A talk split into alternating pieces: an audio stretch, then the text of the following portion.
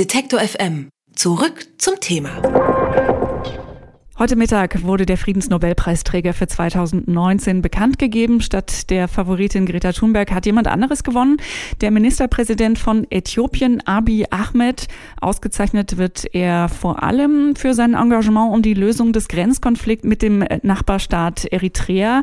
Mit der Unterzeichnung eines Friedensvertrags 2018 wurde die Grenze zwischen den beiden Ländern wieder geöffnet. Die Menschen dort können also wieder miteinander handeln und friedlich nebeneinander leben. Was genau genau zu diesem Vertrag geführt hat und wie sich heute die Situation der Menschen geändert hat und warum Ahmed den Preis verdient hat. Bespreche ich mit Nicole Hirt vom Giga-Institut, die sich in und mit Ostafrika sehr gut auskennt. Schönen guten Tag, Frau Hirt. Guten Tag. Frau Hirt, Ahmeds größter Erfolg, der ja jetzt dann auch gewürdigt wird, ist eben genau dieser Friedensvertrag mit Eritrea. Ähm, was hat er denn konkret zur Lösung des Konflikts beigetragen? Welche Rolle hat er gespielt? Es ging im Prinzip darum, dass zwischen beiden Ländern in, von 1998 bis zum Jahr 2000 ein sehr verheerender Grenzkrieg stattgefunden hat mit bis zu 100.000 Toten. Danach gab es dann schon mal einen Friedensvertrag, das Friedensabkommen von Algier. Und darin wurde festgelegt, dass die umstrittene Grenze durch ein unabhängiges, unabhängiges Schiedsgericht festgelegt werden soll, das dann in Den Haag tagte. Und 2002 hat eben dieses Kriegs äh, dieses Gericht ähm, festgestellt, dass Teile der umstrittenen Grenze Eritrea zugesprochen werden sollten, die von unter äthiopischer Verwaltung standen. Äthiopien hat sich dann eben bis Sommer 2018 geweigert, diese Gebiete abzutreten. Und deshalb kam es zu einer Situation, man könnte sagen, des kalten Friedens. Also es gab zwar keine bewaffneten Auseinandersetzungen oder nur ganz sporadisch, aber die Grenze war eben geschlossen. Eritrea hat seine Gesellschaft militarisiert, alle mussten Militärdienst leisten auf unbestimmte Zeit. Und Äthiopien hat, wie gesagt, ähm, keinerlei Bereitschaft gezeigt, diesen Status quo zu ändern, bis dann eben Abiy Ahmed im April 2018 an die Macht kam, die Regierung als Premierminister übernahm. Und er war dann der Erste, der sagte, er sei bereit, diese Grenzentscheidung umzusetzen. Ist denn der Frieden, ich benutze das jetzt mal, denn ein bisschen wärmer geworden seit Grenzöffnung oder seit ähm, Schließung dieses Friedensvertrages? Also ist diese Situation leider, besser geworden? Leider eigentlich nicht wirklich, aber das kann man nicht Abiy Ahmed zuschreiben, sondern das liegt an eritreischer Seite, auf der eritreischen Seite. Äh, das eritreische Regime hat sich dann im Nachhinein nicht wirklich bereit äh, gezeigt, etwas verändern zu wollen. Und zwar wurden dann nach dem Friedensschluss, äh, der ja also im erstklassigen Abkommen in Asmara im Sommer und dann im Herbst nochmal eins in Saudi-Arabien, und danach wurde die Grenze geöffnet, was dann zur Folge hatte, dass noch mehr Eritreer, es gibt schon lange Massenfluchtwellen aus Eritrea, aber es haben dann Zehntausende weitere Eritreer die Grenze überquert, nachdem das erstmal wieder legal möglich war, nach zehn Jahren oder länger. Und gleichzeitig kamen dann viele äthiopische Händler nach Eritrea, haben dort Waren verkauft, die in Eritrea knapp waren, weil dort in diesem Land eben die Regierung alles monopolisiert, einschließlich Importen und Exporten. Und schließlich hat die eritreische Regierung ihre Macht in Gefahr gesehen oder war zumindest nervös und hat dann die Grenzen einseitig nach und nach wieder geschlossen.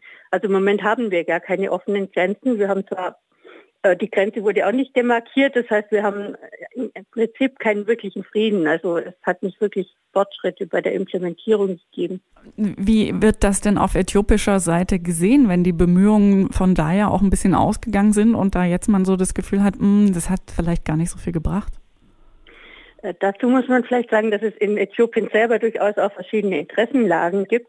Es gab natürlich ganz sicher Menschen, die sich Hoffnungen gemacht haben, dass die eritreischen Häfen jetzt wieder genutzt werden können. Eritre äh, ja, Äthiopien hat ja keinen Zugang zum Meer und äh, alle Waren werden derzeit über das kleine Land Djibouti exportiert, die über den Seeweg exportiert werden.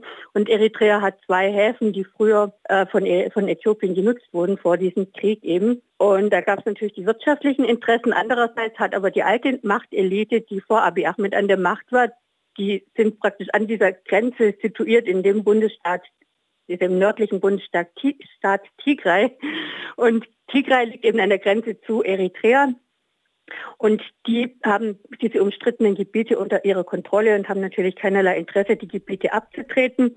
Eritrea hat jetzt auch nicht weiter insistiert, dass die Grenze tatsächlich demarkiert wird und deshalb hat sich da jetzt eigentlich auch nichts verändert in der Beziehung.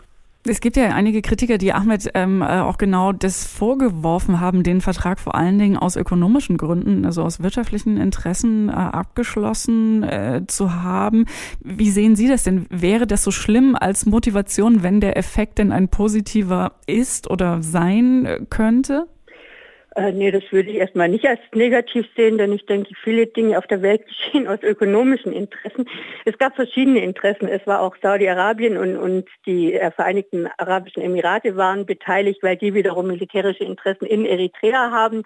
Aber ich denke schon, dass Abiy Ahmed einfach äh, gesehen hat, dass diese Situation am Horn von Afrika im Moment sehr negativ ist. Alle liegen mehr oder weniger im Clinch miteinander, um das jetzt mal so äh, zu sagen. Und ich denke, er hatte schon die Vision oder hat sie immer noch, praktisch diese vielen Konfliktherde zu beseitigen und dann natürlich auch äh, Handel zu betreiben, die Häfen zu nutzen. Das, das ist ja eigentlich ganz normal, war ja auch früher so angedacht und die eritreische Regierung hat das ja vor diesem Grenzkrieg genauso gesehen, dass die Häfen von Äthiopien genutzt werden sollen zu beiderseitigen Nutzen. Glauben Sie, dass äh, diese, dieser Preis, der Friedensnobelpreis für Ahmed, auch nochmal so eine Stärkung seiner Position äh, bedeutet, weil am Anfang, äh, als er seine Legislaturperiode quasi angetreten hat, da galt er wohl nicht unbedingt als Reformer oder als Mann mit Vision, wie Sie es gesagt haben. Hat er sich da positiv entwickelt in den letzten Jahren?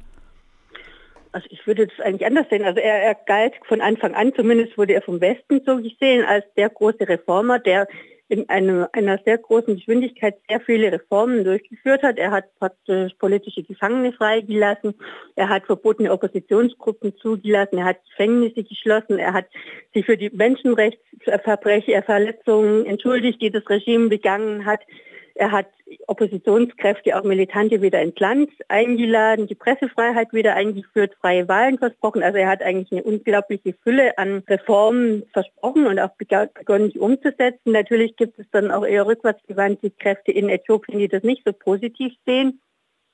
Und ich denke schon, dass dieser Friedensnobelpreis ihn jetzt in seinem Reformansatz stärken kann. Das hoffe ich zumindest.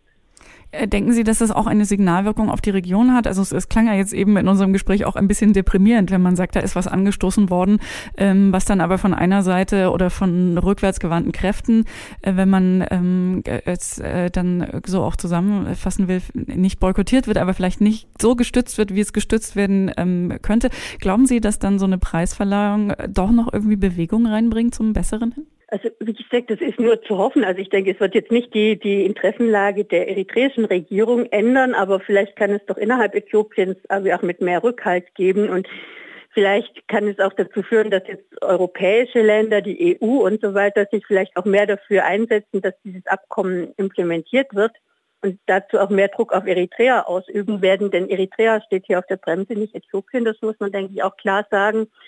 Und es waren, wie gesagt, Saudi-Arabien und die Emirates, die das ausgehandelt haben und Europa, das auch Garant, äh, diese, diesen Frieden von Algier garantieren sollte, könnte sich ja jetzt aufgrund dieses Friedensnobelpreises auch stärker äh, engagieren und darauf dringen, dass dieses Abkommen jetzt wirklich implementiert wird. Also ich denke, Abiy Ahmed ist nicht derjenige, der das ausbremsen möchte über den Friedensnobelpreis für Abiy Ahmed, den äh, Premier von äh, Äthiopien, habe ich mit Nicole Hirt vom Giga-Institut äh, gesprochen. Und ich sage vielen herzlichen Dank für Ihre Einschätzung zum Friedensnobelpreis für Abiy Ahmed. Herzlichen Dank. Okay, sehr gerne. Alle Beiträge, Reportagen und Interviews können Sie jederzeit nachhören im Netz auf detektor.fm.